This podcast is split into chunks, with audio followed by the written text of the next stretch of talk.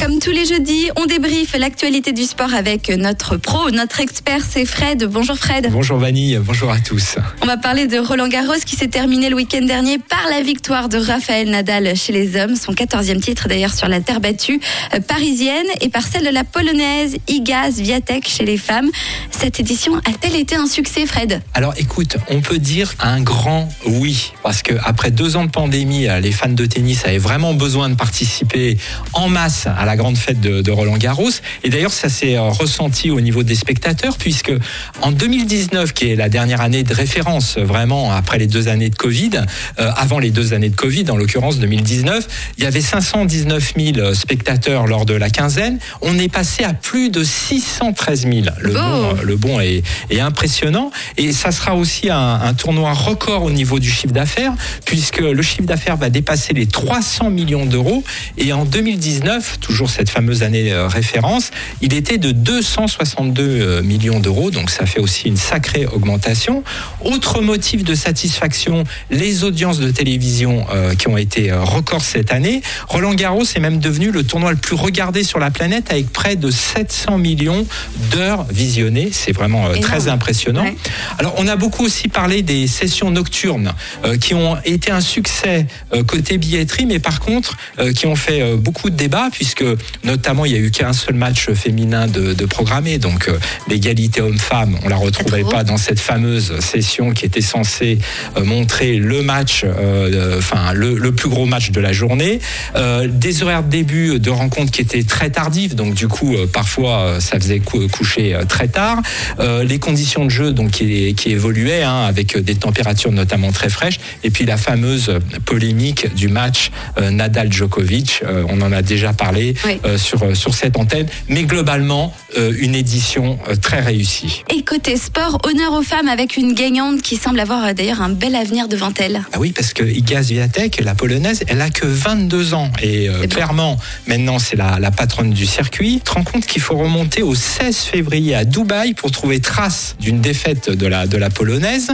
Et depuis, elle a aligné 35 victoires de suite, remporté 6 tournois consécutifs. Elle est devenue numéro 1 mondial et a gagné son deuxième Roland Garros. Magnifique. on peut pas, on peut pas, on peut pas faire mieux. Hein. Alors, il reste qu'une chose maintenant, c'est qu'il faut quand même lui trouver des adversaires euh, à sa taille, parce que le tennis vit, on le sait, beaucoup de grandes confrontations, et pour l'instant, côté féminin, euh, c'est vraiment pas Un le peu maigre. Euh, côté masculin, est-ce le plus beau des 14 Roland Garros gagnés par Raphaël Nadal?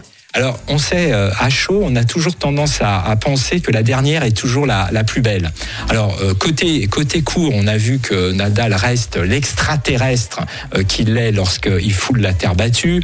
il, a, il a balayé 4 top 10 dans, dans ce tournoi, survécu donc au, à Auger Aliassim, vaincu, vaincu Djokovic, qui était quand même le choc de la, de la quinzaine, résisté à Zverev jusqu'à ce que celui-ci, malheureusement, se blesse. D'ailleurs, il s'est fait opérer des ligaments. Et puis, euh, il n'y a pas eu de finale. Hein. Franchement, on est souvent d'ailleurs avec euh, Nadal, hein, quand on regarde ses 14 finales, ça se passe quand même très mal pour ses adversaires. Mais en fait, ce qui rend euh, ce Roland Garros très particulier pour lui, en fait, c'est surtout l'état de son pied gauche hein, pendant toute la durée du tournoi, puisque on sait, l'Espagnol souffre depuis de très longues années d'une maladie rare et incurable. C'est le syndrome de Müller-Weiss, qui est une pathologie qui touche un os du dos du pied et qui peut générer de très fortes douleur. Alors pour jouer au tennis, c'est quand même pas l'idéal.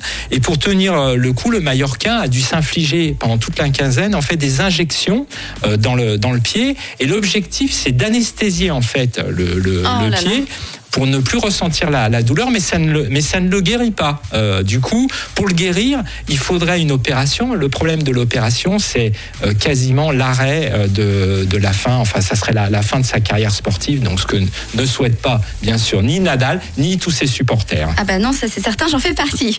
Et comment se dessine la suite de la saison du coup pour, pour Raphaël Nadal? Ah, Forcément, avec un grand point d'interrogation, hein, avec, avec ce fameux pied. Alors, ce qui est fou, c'est que pour la première première fois de sa carrière, il a réussi le doublé Open d'Australie Roland Garros, c'est-à-dire qu'il est en passe euh, de pouvoir réaliser le Grand Chelem, c'est-à-dire gagner les quatre tournois du Grand Chelem. Alors, ne voyons pas si loin. Déjà, parlons de, de Wimbledon. Et pour lui, Wimbledon, ça sera oui s'il peut jouer uniquement avec des anti-inflammatoires, mais plus question d'injection euh, anesthésiante.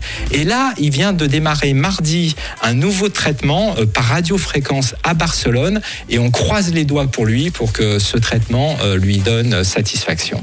espérons que ça marche.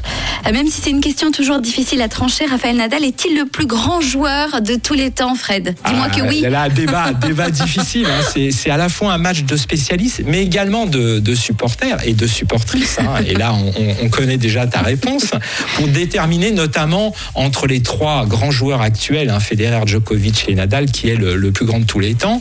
Alors, bien sûr, tout le monde n'est pas d'accord et c'est très bien et c'est tout à fait normal.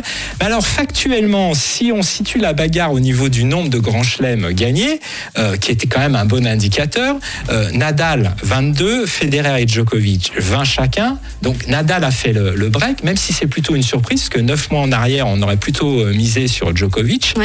On peut penser que Federer, et Dieu sait si on apprécie euh, Federer, on peut penser qu'il aura quand même du mal à enrichir son, immense CV. Euh, par contre, attention quand même à Novak Djokovic qui n'a pas dit son dernier mot et rien d'ailleurs ne dit qu'à la fin de l'année, après Wimbledon où il est grand favori et l'US Open où il fera partie également des favoris, il se retrouve pas également à, 22 grands chelems, donc à égalité avec Nadal. En tout cas, avec ces trois-là, ce qu'on peut dire, c'est que rien n'est impossible et surtout ce qu'on espère tous, c'est qu'on les voit encore très longtemps sur, euh, sur les terrains, les différents terrains du monde, parce qu'ils nous font rêver. Ah, ça c'est sûr. Merci beaucoup Fred euh, pour ce point euh, spécial tennis aujourd'hui. On se retrouve jeudi prochain pour une nouvelle rubrique sportive avec toi. Avec plaisir. bon après-midi. Et nous on continue avec le meilleur des hits sur rouge. Nouveau son. Nouveau son.